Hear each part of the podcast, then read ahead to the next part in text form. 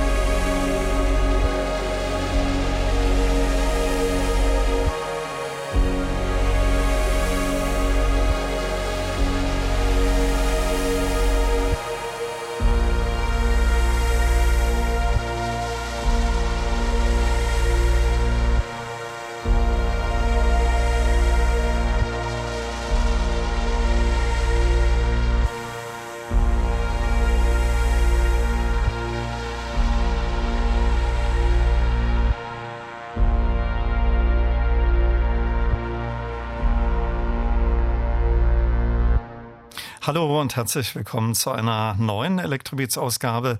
Viel Spaß in den kommenden zwei Stunden wünscht Olaf Zimmermann. Und das ist heute Ausgabe 1266. Ich kündigte es schon an, jetzt bei mir in der ersten Stunde zu Gast äh, Logorist. Herzlich willkommen. Ich freue mich sehr. Schönen guten Abend. Hallo Olaf, vielen Dank für die Einladung. Ich freue mich sehr, hier zu sein. Kleine Vorgeschichte zur heutigen Sendung. Am 13. Oktober erscheint Tekeno Retold Awaken Chronicles. Das sind ganz großartige Remix-Versionen deines fünften Albums, aus dem wir eingangs als Ouvertüre Through the Forest gehört haben. Diese Reworks haben mich so begeistert, dass ich mir unbedingt auch dein Originalalbum besorgt habe und neugierig auf die Musikerin, Produzentin und Sounddesignerin war, die sich hinter The Logorist verbirgt.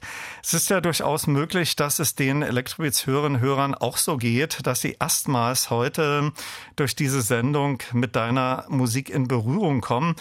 Du bist in Ungarn geboren, hast Anfang der 2000er vorrangig künstlerisch dich als Malerin betätigt. Dein Musikprojekt äh, Logorist, das startete 2015. Das Debütalbum äh, Botanical Utopia erschien 2016. Vielleicht jeweils in wenigen Worten umschrieben, welche musikalische Vision du für die ersten vier Alben hattest. Wie würdest du diese kurz umschreiben? Ging die Vorgängeralben auch schon in die Richtung wie dein aktuelles Album, äh, das ja auch sehr scoreartig ist und natürlich auch Gesangsnummern von dir enthält? Ähm, gute Frage. Ähm, also dann würde ich mit Botanic Utopia erstmal anfangen. Ähm, das war mein erstes äh, Werk. Das habe ich auch sehr schnell gemacht und damals wusste ich noch gar nicht so viel. Das sind quasi meine allerersten Ableton-Ideen. Mhm. Und ähm, ja, teilweise, wenn ich die jetzt anhöre, denke ich mir, oh, ähm, da hätte ich vielleicht ein bisschen besser mixen können und so. Aber andererseits äh, schätze ich auch sehr, sehr diese, diese Raw Energy, mhm. was, man, was man jetzt nicht unbedingt mehr hat, weil man eine, eine Perfektion anstrebt. Also ich habe äh, zu diesem ersten Album eine besondere Beziehung ähm, dadurch. Der zweite Album, ähm, da hatte ich schon ähm, mehr, mehr Können gehabt, also daher äh, gefühlt habe ich mich da weiterentwickelt und der kam auf Detroit Underground raus. Mhm. Ähm, ähm, der dritte Album ist, ähm, habe ich diesen zweiten Album weitergeführt und den habe ich, das war mein erstes Self-Release auf deinem eigenen Label, ja? Genau, genau. Also es ist eigentlich ein Imprint, glaube ich, Imprint und Label, ähm, da ist so ein Unterschied. Ähm, Imprint ist auf jeden Fall kleiner irgendwie mhm. und ich bin ja auch der einzige Person da drin, also ja, ich ähm, habe das halt quasi äh, selbst gemacht und dann kam der vierte Album, Blind Emperor, was zu den drei vorherigen ähm, vielleicht am meisten sich unterscheidet erstmal, weil da habe ich ähm, ähm, mehr Hardware benutzt. Mhm. Ähm, auf diesem Album kommt, ähm, kommen viele Elektrons zum Einsatz und hier habe ich noch die Geschichte noch versucht tiefer aufzu aufzubauen. Also ähm, ich habe schon davor auch immer Geschichten äh, zu meinen Alben geschrieben, aber hier habe ich es versucht nochmal äh, noch konzeptioneller anzugehen und noch bewusster es zu formen und noch ja halt ich hatte schon ein bisschen Erfahrung und wusste schon worauf ich mich einstellen kann im Prozess und was sind die Gefahren und was, was ist positiv. Und ähm, ja, das habe ich versucht dann umzusetzen. Dein neues Album heißt Zikeno, ein sehr geheimnisvoller Titel. Ich musste erst mal recherchieren. Das ist ein anderer Name für Obelisk. Es hat sicherlich äh, Gründe, warum du diesen äh, ja, geheimnisvollen Plattentitel gewählt hast.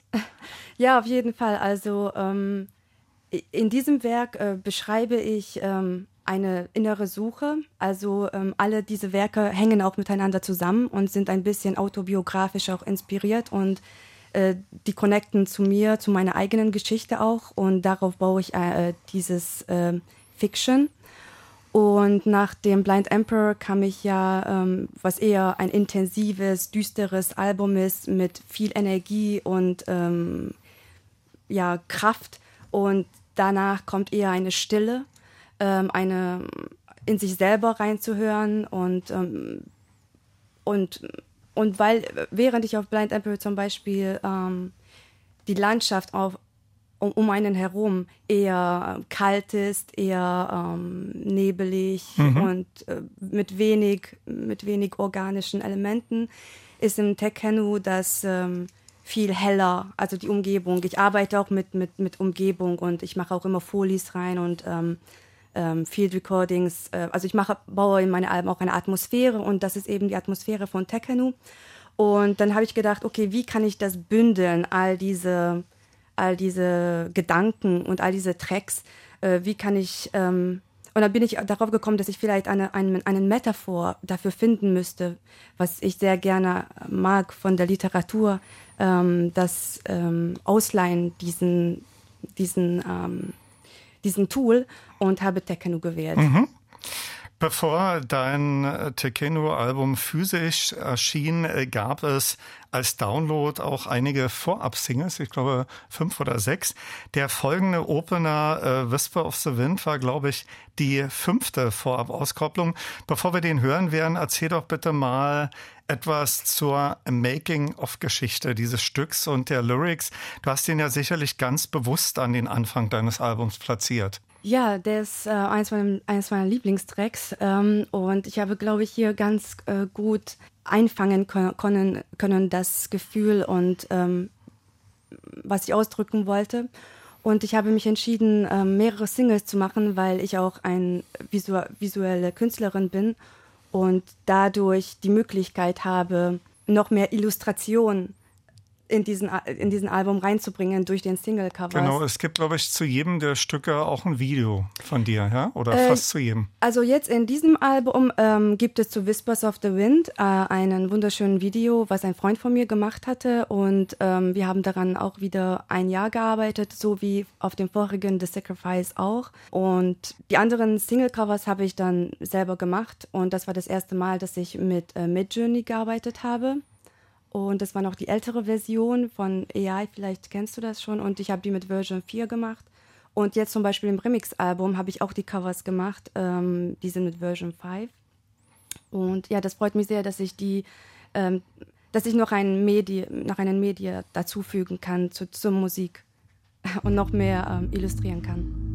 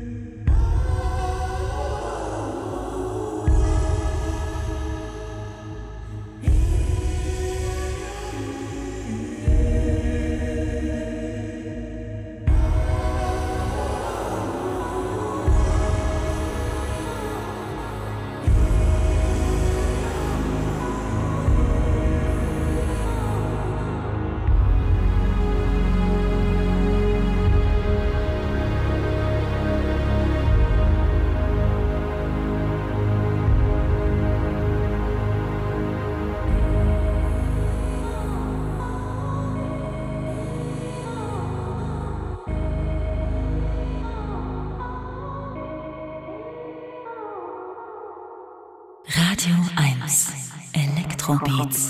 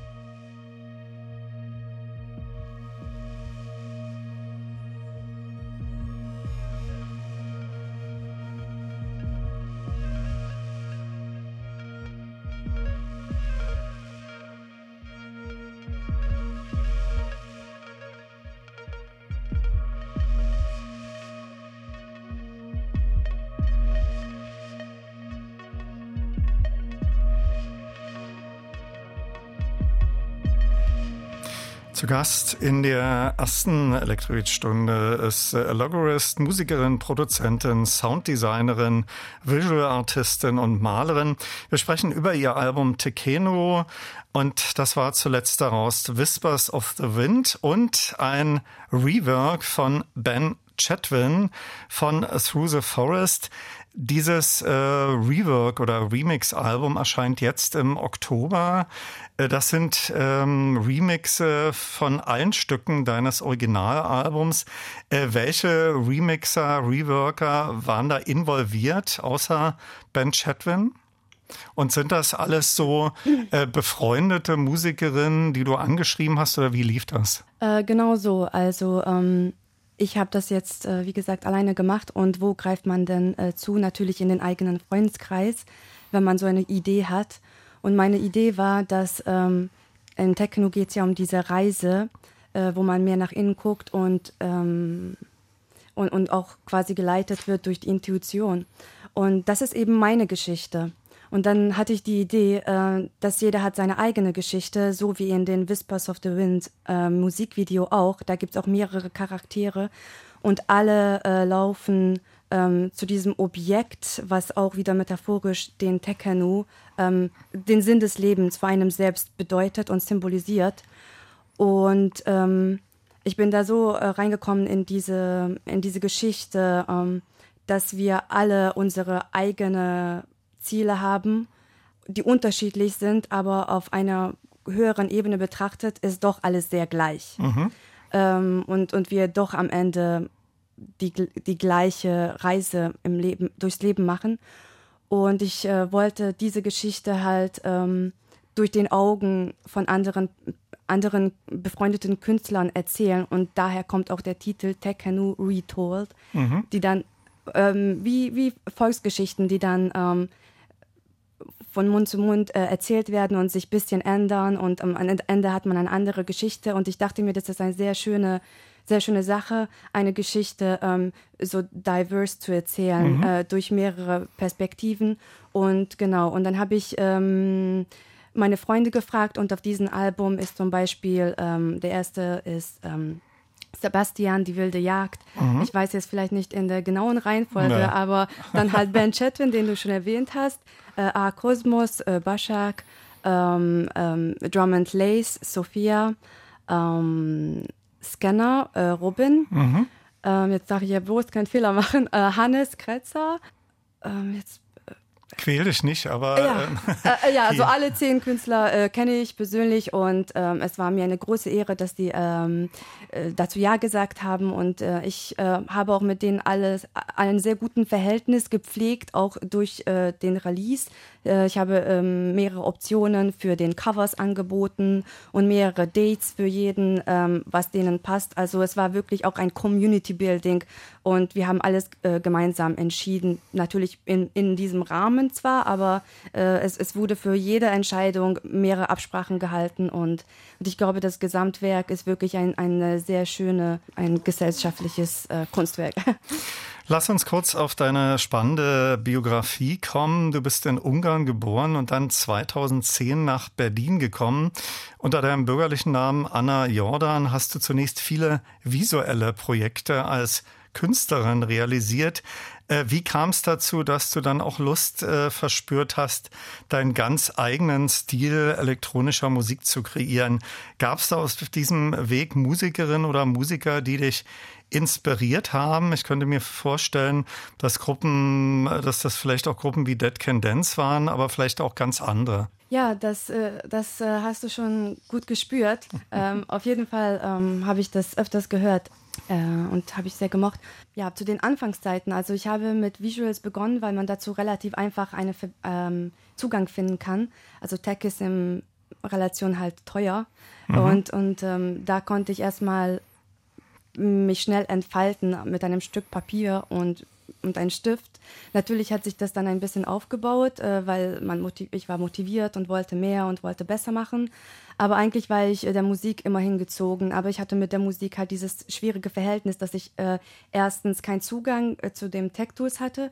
Mhm. Äh, und dann wusste ich auch nicht, dass, was diese Tech-Tools sind, weil ähm, es gab eben nicht so viele elektronische Acts in Ungarn damals. Also ich glaube jetzt immer noch nicht so viel. Und Hast du mit, mit dieser Musik auch schon in Ungarn begonnen oder erst als du in Berlin dann warst? Erst in Berlin. Also ich wusste das noch gar nicht. Also ich, ich, ich war angetan. Also ich hatte zum Beispiel einen Musik, äh, äh ein Atelier, wo ich so ein kleines, hm. kleines, hm. kleines Raum in so einem Kunsthaus gehabt. Ähm, und dort habe ich Musiker kennengelernt, aber das waren alles eher so Bands. Aber ich war immer so stark äh, angezogen davon und ähm, aber nicht von einer Gitarre zum Beispiel. Und ich habe mich immer gefragt, was sind diese Sounds, die ich mal so gehört habe. Mhm. Und dann einer hatte mal so ein Gerät und dann, ach so, das ist so, das ist so ein Gerät. Aber zum Beispiel das Wort elektronische Musik war mir damals noch gar nicht bewusst. Und ähm, ich bin auch nach Berlin eigentlich zum Leben gekommen. Ich, ja, ich habe nach Möglichkeiten gesucht, um ein gutes Leben führen zu können, eventuell.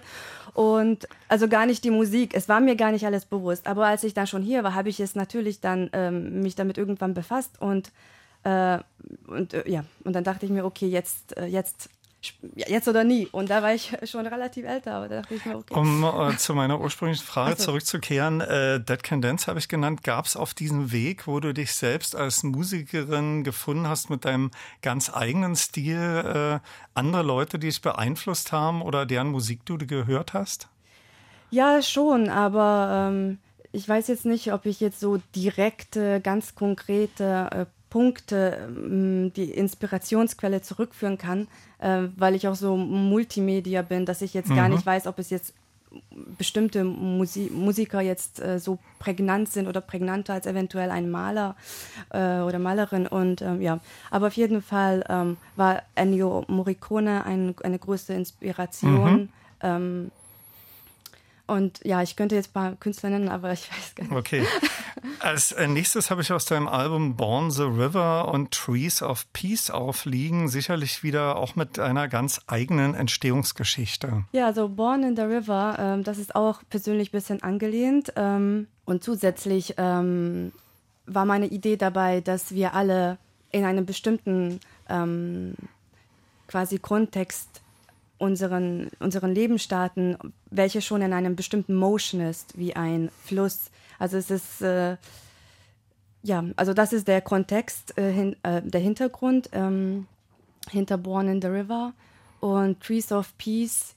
Da spreche ich über, über Connections, also wie zum Beispiel auch die Bäume, ähm, durch deren Wurzeln miteinander verbunden sind, sind wir auch äh, verbunden und das sind die Ideen hinter diesen Tracks.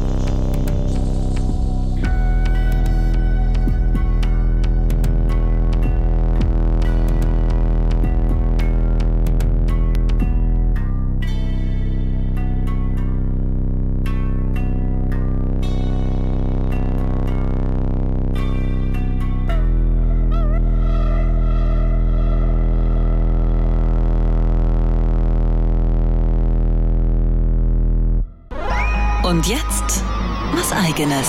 Guten Tag, hier spricht Paul Kalkbrenner und Sie hören Radio 1 Elektrobeats. Hallo, hier ist Ellen Ellen. Hello, I'm Martin Gore. Hallo, hier spricht Ralf Hütter von Kraftwerk. Hi, this is Moby. Wir sind Mozelektor. Hi, this is Jean-Michel Jarre. Hallo, hier ist Nils Fram. Hallo, mein Name ist Delia de Friends. Hallo, hier ist Boris Blank und Dieter Meier. Elektrobeats, die Sendung für elektronische Musik. Als Podcast auch auf radio1.de und in der ARD Audiothek. Und natürlich nur für Erwachsene.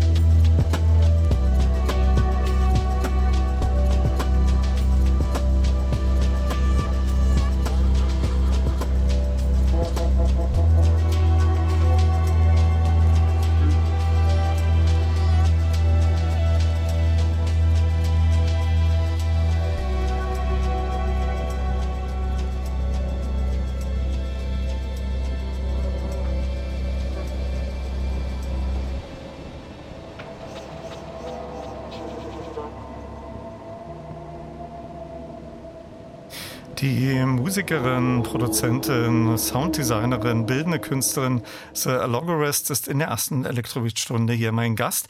Zuletzt gehört aus ihrem Album Tekeno, Born in the River, Trees of Peace und dessen äh, Stück im Subheim Rework. Man äh, möchte ja eigentlich keine so musikalischen Schubladen aufziehen äh, und so wird es dir auch gehen. Aber wie umschreibst du deine Musik äh, Leuten gegenüber, die noch nie Titel von dir gehört haben? Das ist ja hm. doch sehr scoreartig, während die Musik vorhin lief, fiel uns noch so als ja Bezugsperson Enya ein. Ist ja alles sehr, sehr mystisch, deine elektronische Musik. Ja, das stimmt. Das ist eine, ähm, ein gutes, guter Beispiel, äh, was mich auch früher inspiriert hatte.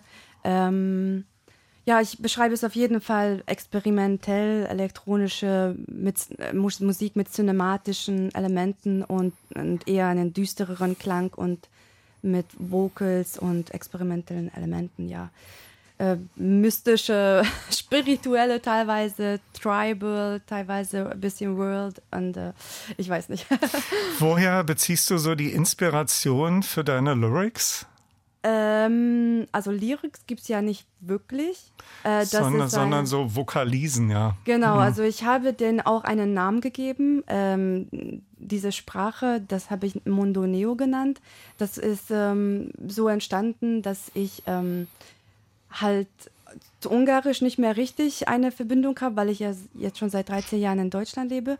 Dann, ähm, ja, dann war mir früher aber Deutsch noch neu mhm. und Englisch ja sowieso. Und, ähm, ähm, und das fand ich dann auch nicht so spannend, ähm, eine Kultur zuordnen, meine Musik. Und ich dachte mir, ich mache was, mach was selber und, und diese diese Wörter kamen auch so natürlich zu mir, was mein Lyrics dann am Ende jetzt geworden ist. Die sind auch alles sehr ähnlich und ich habe gemerkt, da ist so ein Pattern und ja. Da gibt es ja auch so einen äh, ja, so ein Link eigentlich zu Dead Can Dance. Das ist ja auch eine Fantasiesprache ah. von Lisa Gerard. Und in der zweiten Stunde spiele ich etwas aus der neuen Sieger Rose-Platte und das ah. ist auch eine Fantasiesprache. Ah, okay, ja, also, cool. Am äh, Beispiel deines neuen Albums, äh, wie bist du vorgegangen, äh, wenn du neue Titel kreierst? Du sprachst äh, zu Beginn dieser Stunde darüber, äh, früher hast du dir so als erstes Instrumentarium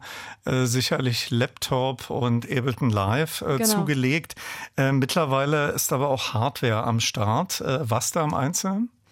Ja, genau. Also ich habe einfach mit Ableton gestartet und dem Laptop, das war für mich ja schon damals ein großer Schritt, dass ich überhaupt meinen eigenen Laptop hatte. Und dann, ähm, ja, dann kam mehr und mehr dazu. Äh, dafür hatte ich auch ähm, bisschen Hilfe bekommen, wie zum Beispiel, äh, ich bin mit, mit der Firma Electron in Verbindung gekommen und ich habe teilweise für, für die ein bisschen gearbeitet und ich habe daher viel Elektrongeräte dann ähm, als ja, Gegenleistung genau, bekommen. Ja. Genau, und, hm. und ganz viele Geräte, genauso bei Moog und ähm, paar anderen Firmen und ähm, ja, mit durch so eine Zusammenarbeit habe ich mir ein kleineres äh, Studio aufgebaut, was ich glaube sehr viel zu meinem Sound gegeben hatte. Also ich habe das auch wirklich sehr bestrebt, weil äh, Blind Emperor ist eher ein Techno-Album, also da habe ich ähm, schon äh, also Techno Ambient Cinematic, ja, mhm. habe ich schon äh, meine Augen sehr auf die auf die äh, Electron Boxes gehabt, der Rhythm und äh, und und Four, also das sind meine Haupt ähm, Hardware-Geräte und der Grandmother äh, gibt jetzt mittlerweile den Sub often, also auf diesem Album Techno fast jeder Sub kommt von dem Grandmother.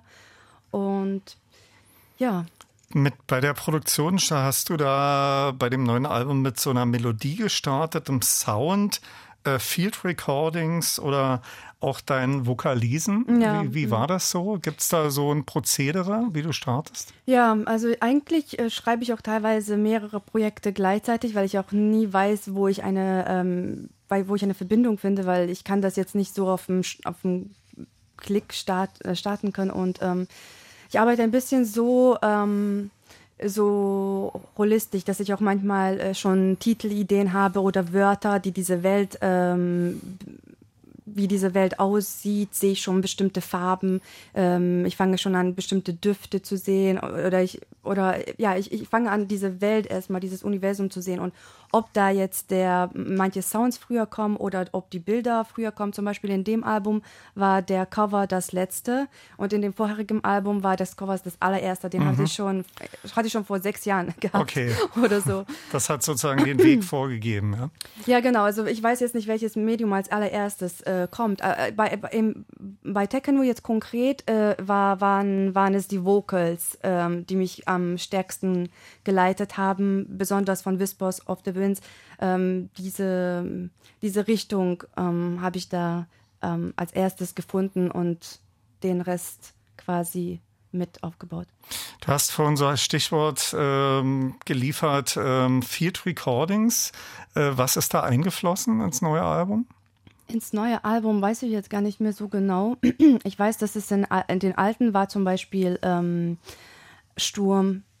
Ähm, da, da, ähm, ich war auf den Seychelles ähm, Islands und dort äh, gibt es solche riesige Blätter, wo, äh, wo der Regen so drauf geprallt hat und das mhm. hatte so einen einzigartigen Sound, dass ich da so wie ein Verrückter hin und her gerannt bin und das äh, überall rekorden musste in diesem großen ähm, großen Unwetter. Und äh, ja, das zum Beispiel ist in dem vorigen Album reingeflossen. Und ähm, also es sind meistens Kleinigkeiten, aber die sind nur dafür da, um, um, um, um, um, um es nicht nur um Musik sein zu lassen, sondern auch ein bisschen drumherum ein Environment in einem bestimmten Kontext auch zu legen.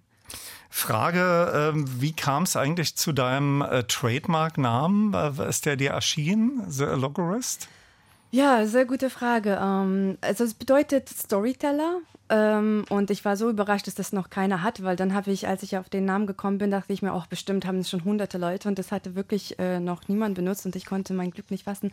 Also es kam daher, weil ich wollte irgendwas Zeitloses, äh, gender neutral und ähm, etwas, was, was mich nicht in einen ja, was den Projekt freien Lauf lassen könnte. Mhm. Und damit oh. habe ich stark resoniert, weil ich auch äh, Literat in der Literatur in meiner Kindheit auch Metaphern so gemocht habe und ähm, ja, und ich liebe halt damit auch zu spielen und ich dachte mir, dazu gibt es auch durch die Allegorie, ne? Mhm. Allegorie, Allegorist, ähm, ja, ja, meine Liebe auch zu Allegorien. Ich frage alle meine Gäste hier in der Sendung, welches eine Elektronikalbum Sie auf eine einsame Insel mitnehmen würden, ganz spontan aus der Hüfte. Welches wäre es für dich? Oh Gott. Ist es düster oder ist es eher so Sunshine? Du kannst das wählen, also. Es, mm.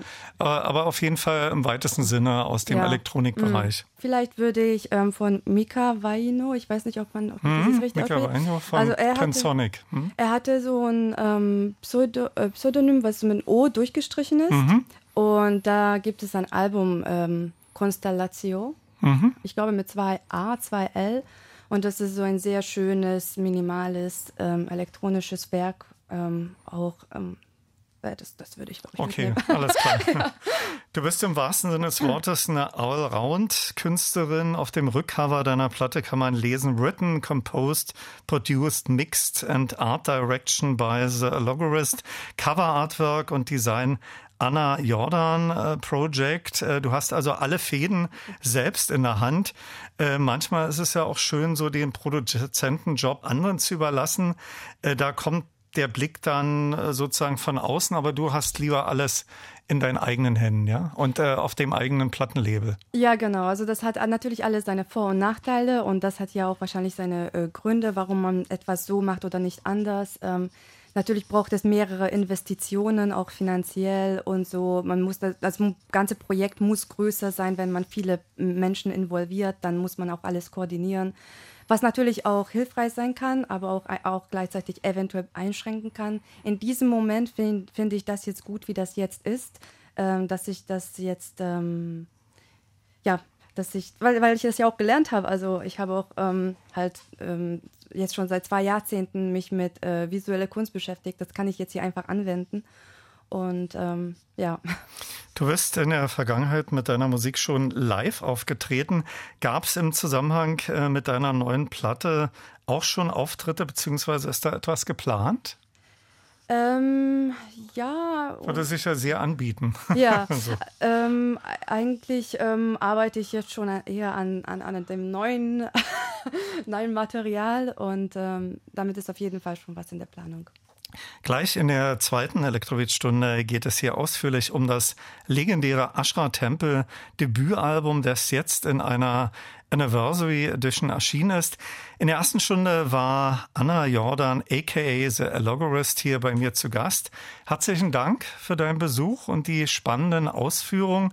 Viel Erfolg mit deinem neuen Album. Und äh, wie gesagt, jetzt im Oktober erscheinen die Reworks von den ganzen Stücken und viel Spaß für deine nächsten musikalischen beziehungsweise auch Artprojekte. Schön, dass du da warst. Danke dir. Ja, herzlichen Dank. Es war super hier zu sein.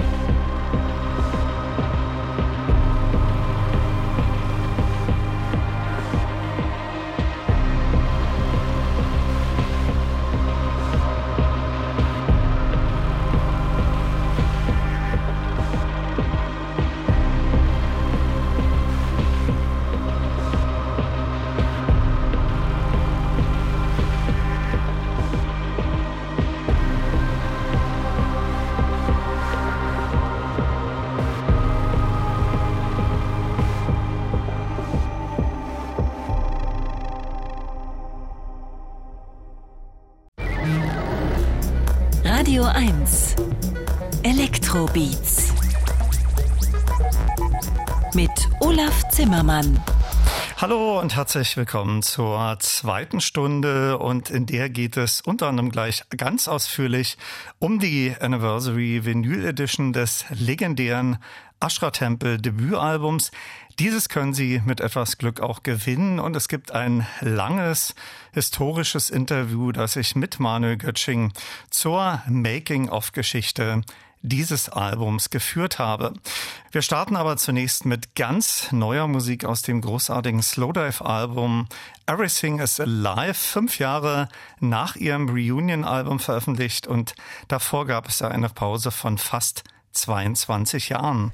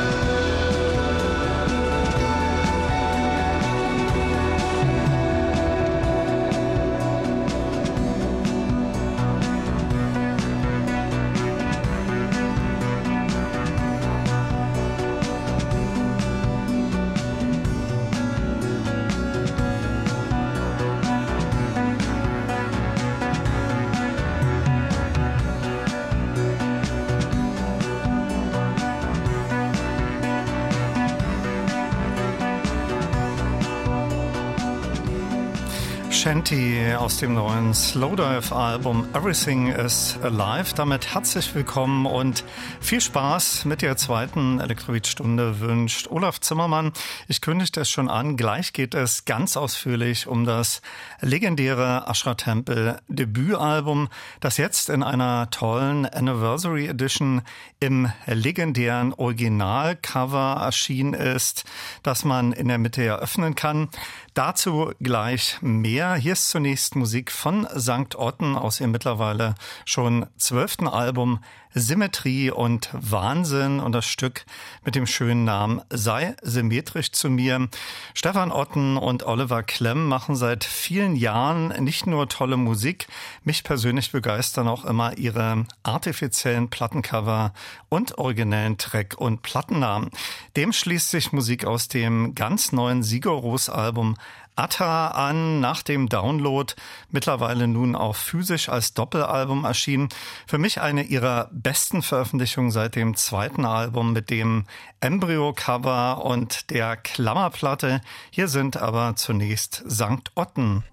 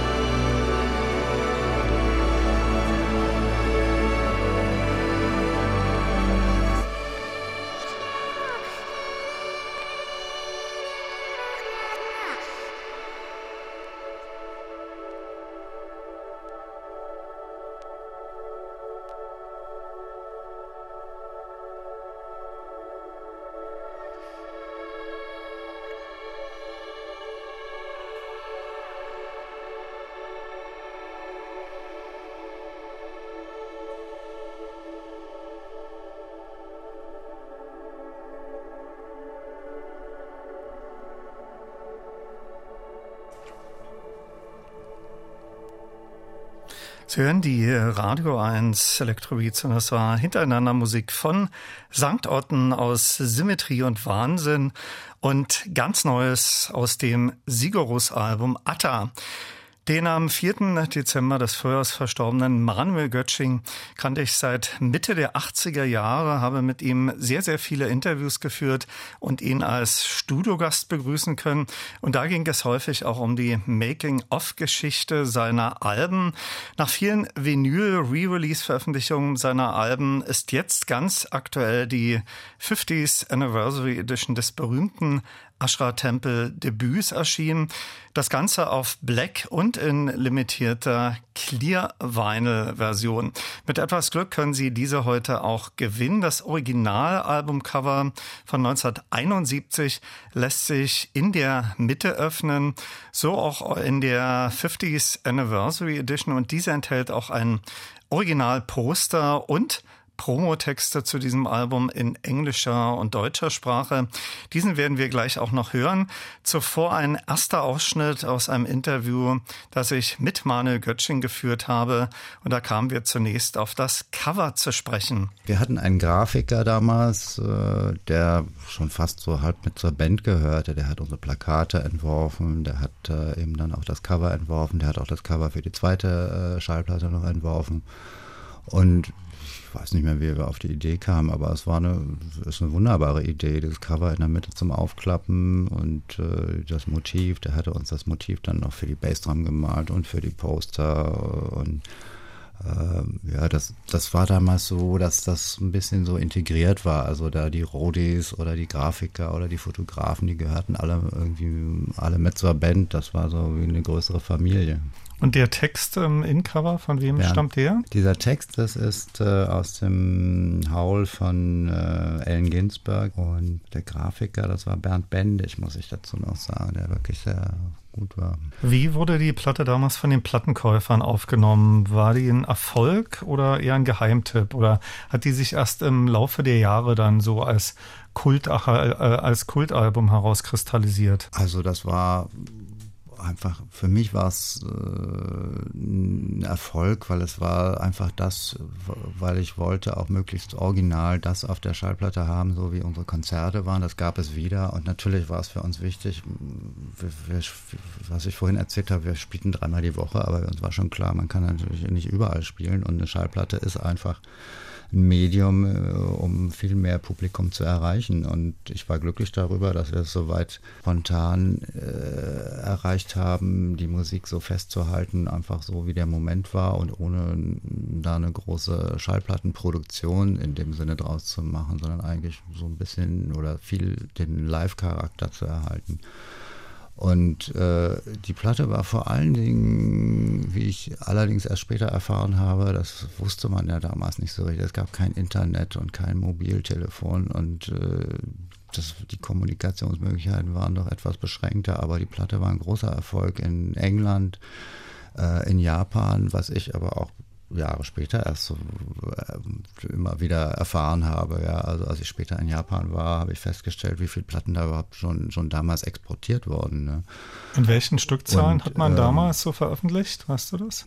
Also zwischen 5000, 10.000 hm. etwa. Ich meine, man darf natürlich nicht vergessen, das war auch für damalige Fälle, das war keine Hitparadenmusik, hm. das waren keine gängigen Stücke, das war nicht besonders äh, äh, das waren keine kurzen Stücke ohne Text. Also es war natürlich eine Musik für, äh, wir haben es als Underground bezeichnet. Mhm. Also es war Musik für bestimmte äh, Liebhaber, die, die sich nun mal für besondere Musik interessierten. Und ich kann mich noch erinnern, als wir unsere Schweiz-Tournee machten im Herbst, ähm, waren wir zu einem Interview und der, äh, im Radio und, und der verstand erst gar nicht, der legte die Platte auf und die fängt sehr leise, sehr leise an und der hörte überhaupt nichts. Und er hat dreimal reingehört und unterbrach immer wieder, weil er sich nicht sicher war, ob das überhaupt schon angefangen hat oder nicht, bis wir ihm immer erklärt haben, dass das Stück eben sehr leise anfängt und erst nach etwa zehn Minuten richtig laut wird ähm, dann wurde es auch richtig laut. Ja, aber es war, also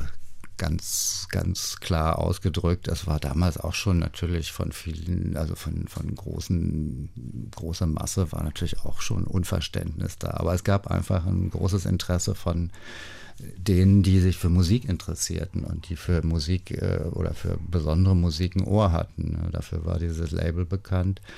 Und äh, das war zum Beispiel auch, wurde sehr viel nach England exportiert, die Firma Virgin Records. Die hat ja damals angefangen, die waren ja nicht ein Schallplattenlabel, sondern die haben ja als Schallplattenläden mhm. angefangen und war eine ne? Kette. Mhm. Und die haben wahnsinnig viel davon nach England importiert. Und das habe ich dann in den Jahren später auch viel, in, immer wenn ich in England war, gehört, dass die sagten, Mensch, wir haben damals deine Platten gehört und wir haben uns Kassetten davon gemacht, haben die, sind im Taxi in London da durch die Stadt gefahren während der Rush Hour und haben Amboss in voller Lautstärke gehört. Das war ein Erlebnis, ja. Und wie gesagt, das konnte man dann nicht so austauschen wie heute per E-Mail mal schnell, sondern das habe ich dann manchmal erst ein paar Jahre später erfahren. Manuel Götsching in einem meiner Elektrobeats-Interviews, das ich zur Entstehung ihres berühmten Aschertempel-Debütalbums aus dem Jahr 1971 mit ihm geführt habe. Da folgt nach einem Ausschnitt der A-Seite Amboss gleich noch ein langer zweiter Teil. Ich erwähnte schon, dass dieser neuen Anniversary Edition auch ein Poster von damals und der Original-Promotext von 1971 als Faksimile beiliegt. Ashra-Tempel besteht seit etwa einem halben Jahr und setzt sich aus den Mitgliedern Manuel Götsching, Guitar, Vocals, Electronics, Hartmut Enke, Gibson Bass und Klaus Schulze, Drums, Percussion, Electronics, Electric String Drums zusammen. Unser musikalisches Konzept beinhaltet die Verbindung von konventionellem Bluesrock und sensiblen elektronischen Klangcollagen.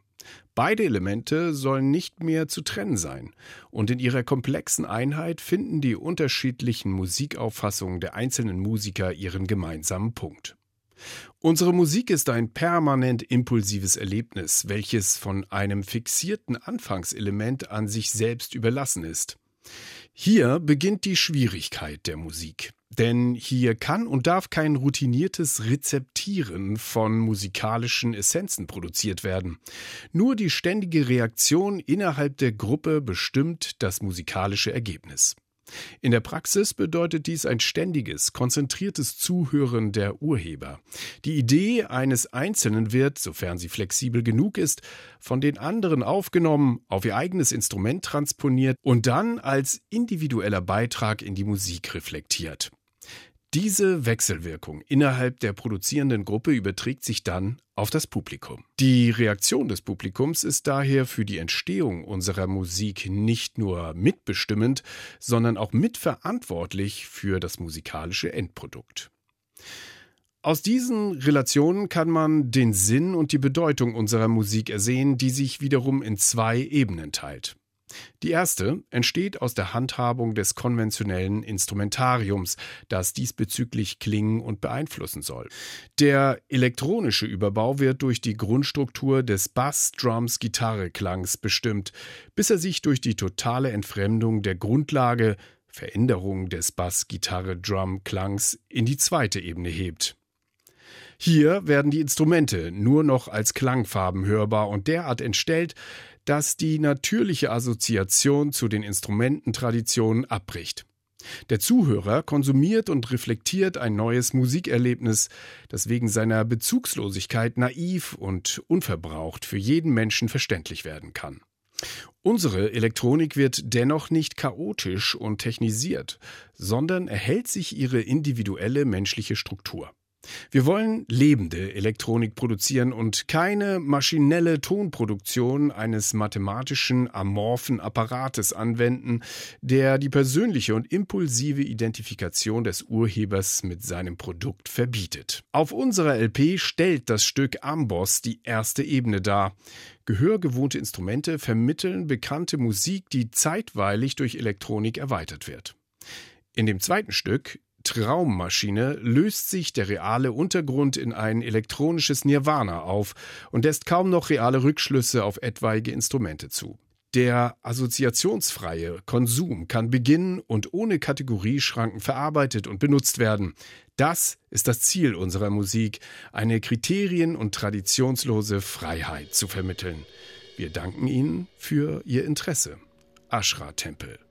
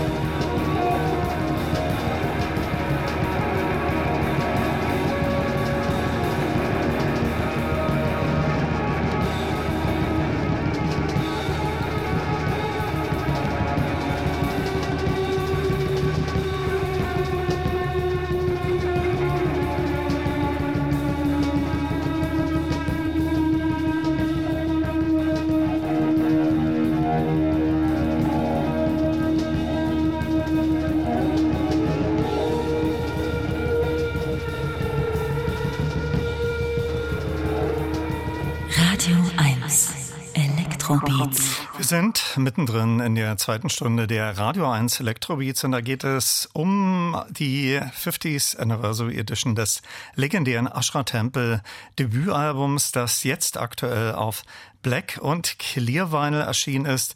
Und die verlose ich auch, wenn Sie von der Musik sich kreativ inspirieren lassen und mir einen Text, ein gemaltes Bild, ein Foto, eine Collage, was auch immer an Electrobeats als ein Wort mit k.radio1.de zuschicken. Das zuletzt war ein Ausschnitt aus der eher expressiven A-Seite Amboss. Die B-Seite Traummaschine geht eher in die Ambient-Richtung. Diese Bezeichnung war damals natürlich noch nicht gebräuchlich. Davor noch ein weiterer langer Part aus meinem Interview mit Manuel Götsching. Und da war zunächst die Steeplechase Blues Band ein Thema, die es kurz vor Gründung von Ascher Tempel gab. Also Hartmut Enke war ein Schulfreund von mir, mit dem ich äh, Lust hatte, eine Band zu gründen. Und wir haben das 1967, da waren wir gerade mal 14, äh, aus Spaß gemacht. Und das hatten wir Coverversionen gespielt. Ja, und dann hatten wir beide aber ein großes Interesse an Musik und wollten unsere eigene Musik machen. Wir hatten beide schon ein bisschen klassischen Hintergrund. Wir hatten beide klassische Gitarre gelernt und wollten einfach unsere eigene Musik machen und haben dann 1968 ähm, sozusagen uns entschieden, einfach unsere eigene Musik zu probieren, haben alles über Bord geworfen und äh, wild drauf los improvisiert, freie Musik gemacht. Das war damals so die Intention, um erstmal so etwas an Musik zu finden. Äh, später haben wir dann, also das waren schon die ersten Experimente mit, mit äh, Improvisation und äh, Klangexperimenten wie gesagt, wir waren damals noch sehr jung. Gab es da irgendwelche Vorbilder, denen ihr nachgeeifert habt? Ja, das kam, das war von Free Jazz bis Blues-Improvisation à la Cream und Hendrix, also was die so in ihren Konzerten gespielt haben. Nicht so sehr die, die Titel, die dann in der Hitparade liefen, sondern mehr so die ja, die, die Konzertimprovisation, das hat uns beide sehr äh, inspiriert und auf dieser Basis haben wir eben mit unseren Instrumenten versucht, das, ja, unsere, unseren Weg da zu finden oder unsere Musik irgendwie zu, zu schaffen. Und äh, wir hatten dann auch schon ein Konzert mit dieser sehr freien Improvisation, was in einem ziemlichen Desaster endete, weil im Publikum war das etwas zu frei. die konnten damit gar nichts anfangen. Das war in einem Jugendclub und die waren also mehr gewöhnt, so Coverversionen von Beatles Stones zu hören. Und was wir da boten, war, naja, ein bisschen komisch. Hat also. ein bisschen den Horizont gesprengt. Ja, ich glaube, wir waren einfach zu unerfahren. Wir hätten vielleicht woanders auftreten müssen. Es gab damals auch schon einige Clubs, in denen so sehr freie Musik halt angekommen war, aber wir wussten das alles nicht. Wir haben einfach drauf losprobiert. Und dann haben uns halt durch diese, ja, unsere bisschen Vorbilder wie Cream und Hendrix haben wir, also wir mochten beide Bluesmusik sehr gerne und Blues war so ein bisschen auch unsere Wurzel, aus der wir angefangen haben, unsere Musik zu entwickeln. Aber eben so, dass wir ein Thema nahmen und dieses Thema dann äh, von dem Thema immer Variationen spielten, immer weiter vom Thema uns entfernten, bis es eigentlich völlig sich auflöste und gar nicht mehr zu erkennen war. Und dann äh, ganz zum Schluss das Thema wieder auftauchte und so entstanden unsere Stücke und daraus wurde dann diese Steeplechase Blues Band, die dann von 19, etwa 1969 äh, existiert hat mit dem Schlagzeuger Wolfgang Müller und dem Volker Zibel ähm, äh, Mundharmonika. Und äh, damit hatten wir auch schon ein paar Auftritte, die ja, das ging also ganz gut in die Richtung, unsere eigene Musik da weiterzuentwickeln. Im Sommer 1970 ist dann Hartmut nach England gefahren und hat, wollte dort versuchen, für uns neue äh, Verstärker und Lautsprecher zu besorgen, weil wir hatten halt ganz einfaches Equipment und wir wollten weitermachen, wir brauchten größere und mehr. Und er sagte, in London kann er da mal gucken, weil in Berlin war es nicht möglich, gebrauchte so irgendwie so Anlagen oder Equipment zu bekommen. Das war alles super teuer und für uns unerschwinglich. Also gerade bei so diese berühmten Marshall-Türme, die damals so, ja, die musste man einfach haben, wenn man mhm. hier was auftreten wollte. Und er hatte halt, es war ein Riesenglück. Also er, ich glaube, er hat mich sogar kurz angerufen aus London und war völlig begeistert, weil er war in einem Musikladen, da gab es halt ein großes Angebot an Secondhand. Und da kamen gerade die Roadies von Pink Floyd rein und verkauften da große, vier große Lautsprecherboxen aus dem Bestand der Pink Floyd-Anlage. Und die hat er sich sofort geschnappt und äh, seine letzten Funde zusammengekratzt, die er da mit hatte. Und, und, die sind in euren Besitz dann übergegangen, ja? Ja, die hat er dann per Taxi äh, zur Victoria Station geschafft. Also ich bin, wie gesagt, alles mit 17 oder ja, 17 waren wir damals. Und äh, hat sie in Zug verladen, auch noch in Personenzug, damit es irgendwie nicht als Fracht und Zoll irgendwie ging. Und die kam dann hier ein paar Tage später in Berlin am Bahnhof Zoo an mussten wir die abholen. Irgendwie haben wir die auch durch den Zoll gekriegt. Und äh, ja, und äh, da waren wir natürlich mit einem Schlag, hatten wir die größte Anlage in ganz Berlin. Und das war sozusagen die Gründungsstunde dann von Ashra Tempel oder wie kam es zum Gruppennamen, um zu wir der ursprünglichen dann, Frage zurückzukehren?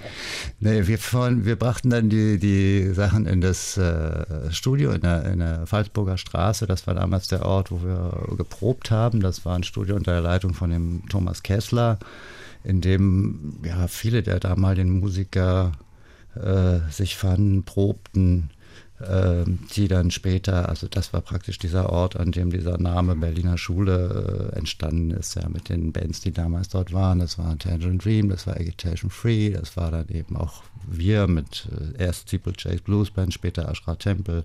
Und wir brachten unsere Anlage dahin und just in dem Moment tauchte Klaus Schulze vor der Tür auf und äh, erzählte uns, er wäre gerade bei Tangerine Dream ausgestiegen und er wollte gerne, suchte was Neues, neues Betätigungsfeld. Und er sah unsere riesen Lautsprecher, die wir da reintragen und bekam solche Augen und dachte, na, das ist doch richtig. Also wir müssen unbedingt was zusammen machen. Und wir haben, er baute da auch gerade sein Schlagzeug auf und wir haben dann nicht lange geredet, einfach angefangen Musik zu machen, losgespielt, er am Schlagzeug, wir an den Dingern, Gitarre, Bass und spielten eine Stunde, zwei Stunden, ich weiß nicht mehr und haben uns dann angeguckt und gesagt, toll, wir gründen eine Band, ist alles klar, wir machen das. Wir sind dann in die nächste Eckkneipe gegangen, äh, haben uns da gleich hingesetzt und damit war das, ja, und entstanden. der Name? Ashra Tempel, ich weiß es ehrlich gesagt nicht mehr. Äh, das war also Asch. Das ist eine Geschichte, die äh, Asch ist ein englisches Wort, Ra ist der ägyptische Sonnengott, Tempel, Deutsch Tempel. Aus der, also Asch steht für das Materielle, das Körperliche, der Ra für, die, für das Spirituelle und der Tempel ist der Ort, wo sich beides trifft. Mhm. Ähm, ich weiß nur, dass wir ewig diskutiert haben über, ob wir nun Tempel auf Deutsch mit EL schreiben oder Englisch mit LE schreiben. Und ich fand es auch einfach einen, ja, sehr außergewöhnlichen Namen, also der nun kein anderer hatte. Und der ist in Teamwork sozusagen kreiert worden, äh, ja? Ja, soweit. Wir haben eingangs gehört einen Ausschnitt aus dem fast 20-minütigen Titel der A-Seite aus Amboss. Die B-Seite trägt den Titel Traummaschine. Die Aufnahmen entstanden, so ist dem Cover zu entnehmen, im März 1971 im Studio der Star-Musikproduktion Hamburg. Toningenieur war der mittlerweile verstorbene berühmte Conny Plank. Wie habt ihr die Stücke für das Debüt entwickelt? Seid ihr da mit konkreten Vorstellungen ins Studio gegangen oder entstanden die langen Stücke eher aus einer Art Improvisation? Also die radikale Improvisation war unser Thema. Wir haben uns nicht darüber unterhalten und so sind wir auch nach unserem, nach der Gründung, wir sind sofort nach zwei, drei Wochen schon haben auf die Bühne gegangen und haben dann im folgenden halben Jahr praktisch äh, fast manchmal dreimal die Woche gespielt, hier in Jugendclubs, Galerieeröffnungen, Quartier Latin, also die damaligen so Orte, wo überall die in Frage kamen und haben uns ganz schnell einen Namen gemacht. Und ich glaube, es war auch äh, die Musik, die deswegen ankam, weil wir haben praktisch unsere Improvisationen aus dem, aus dem Studio in der Pfalzburger Straße haben wir einfach auf die Bühne verlegt und haben da weitergemacht. Und das Publikum mochte das. Ja, das war äh, zu der Zeit interessant äh, und, und mit solcher, ja, so radikal hat das niemand anders gemacht. Äh, sich da hingestellt, auf die Bühne gekommen und wo man richtig zugucken konnte. Die suchen jetzt mal, was spielen wir denn heute? Und dann ging es los und manchmal ging es sehr gut los, manchmal auch nicht. Aber es passte in die Zeit und es war eine, eine, ja, es kam unheimlich gut an. Und der erste, dieser Vertrag mit der Ohr Musikproduktion, der ließ natürlich nicht lange auf sich warten. Die Ohr Musikproduktion war damals das Label schlechthin vom Rolf Ulrich Kaiser, in dem die experimentellen äh, Gruppen dieser Zeit äh, praktisch ein Zuhause fanden und ganz unterschiedliche Stilrichtungen von eben Popol Vuh oder Embryo, Annexus Quam, das ging von Jazz über Folk bis äh, äh, ja, Elektronik gab es zu dieser Zeit noch nicht so richtig. Mhm. Ne? Also alle so elektroakustische ne? Experimente. Ne? Welche Erinnerungen hast du an Conny Plank und wie groß war sein Anteil am Ascher Tempel Debüt und habt ihr auch später nochmal zusammengearbeitet? Also wir waren sehr glücklich, dass wir Conny Plank gefunden haben. Wir hatten erst Schwierigkeiten, das aufzunehmen, weil es war äh, hier nicht einfach in Berlin ein Studio zu finden mit einem Toningenieur, der diese Musik nachvollziehen konnte. Und wir haben da ein paar Aufnahmen versucht. Das wurde alles nichts, weil die gingen entweder so lange Kaffee trinken, weil sie nicht wussten, was sie damit anfangen sollten. Und dann war natürlich zum Schluss alles übersteuert und verzerrt, weil wir immer lauter wurden.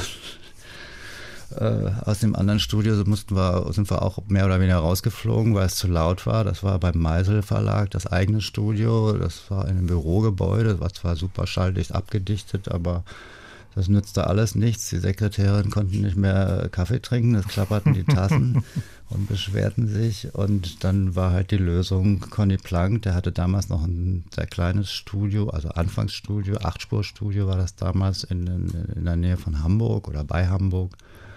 Und da sind wir dann hingefahren und Conny war jemand, der sofort mit der Musik was anfangen konnte und der begeistert aufnahm und äh, richtig mit vollem körperlichen Einsatz über den Mischpult lag und die Regler bediente. Und ja, wir waren froh, dass wir da jemand so hatten.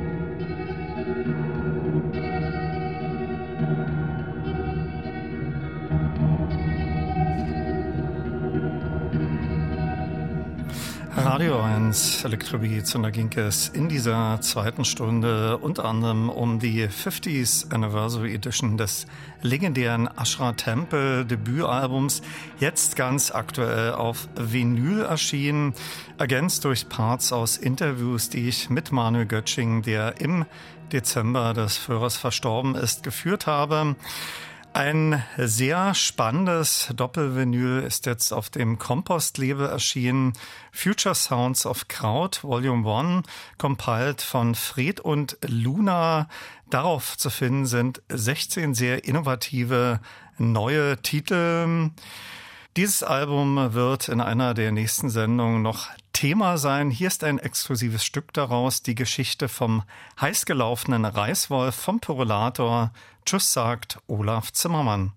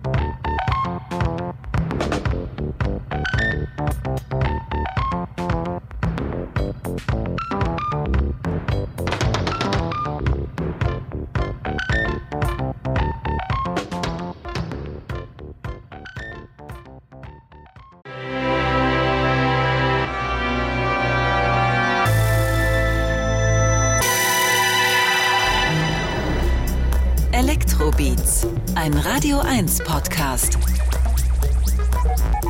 Mit Olaf Zimmermann.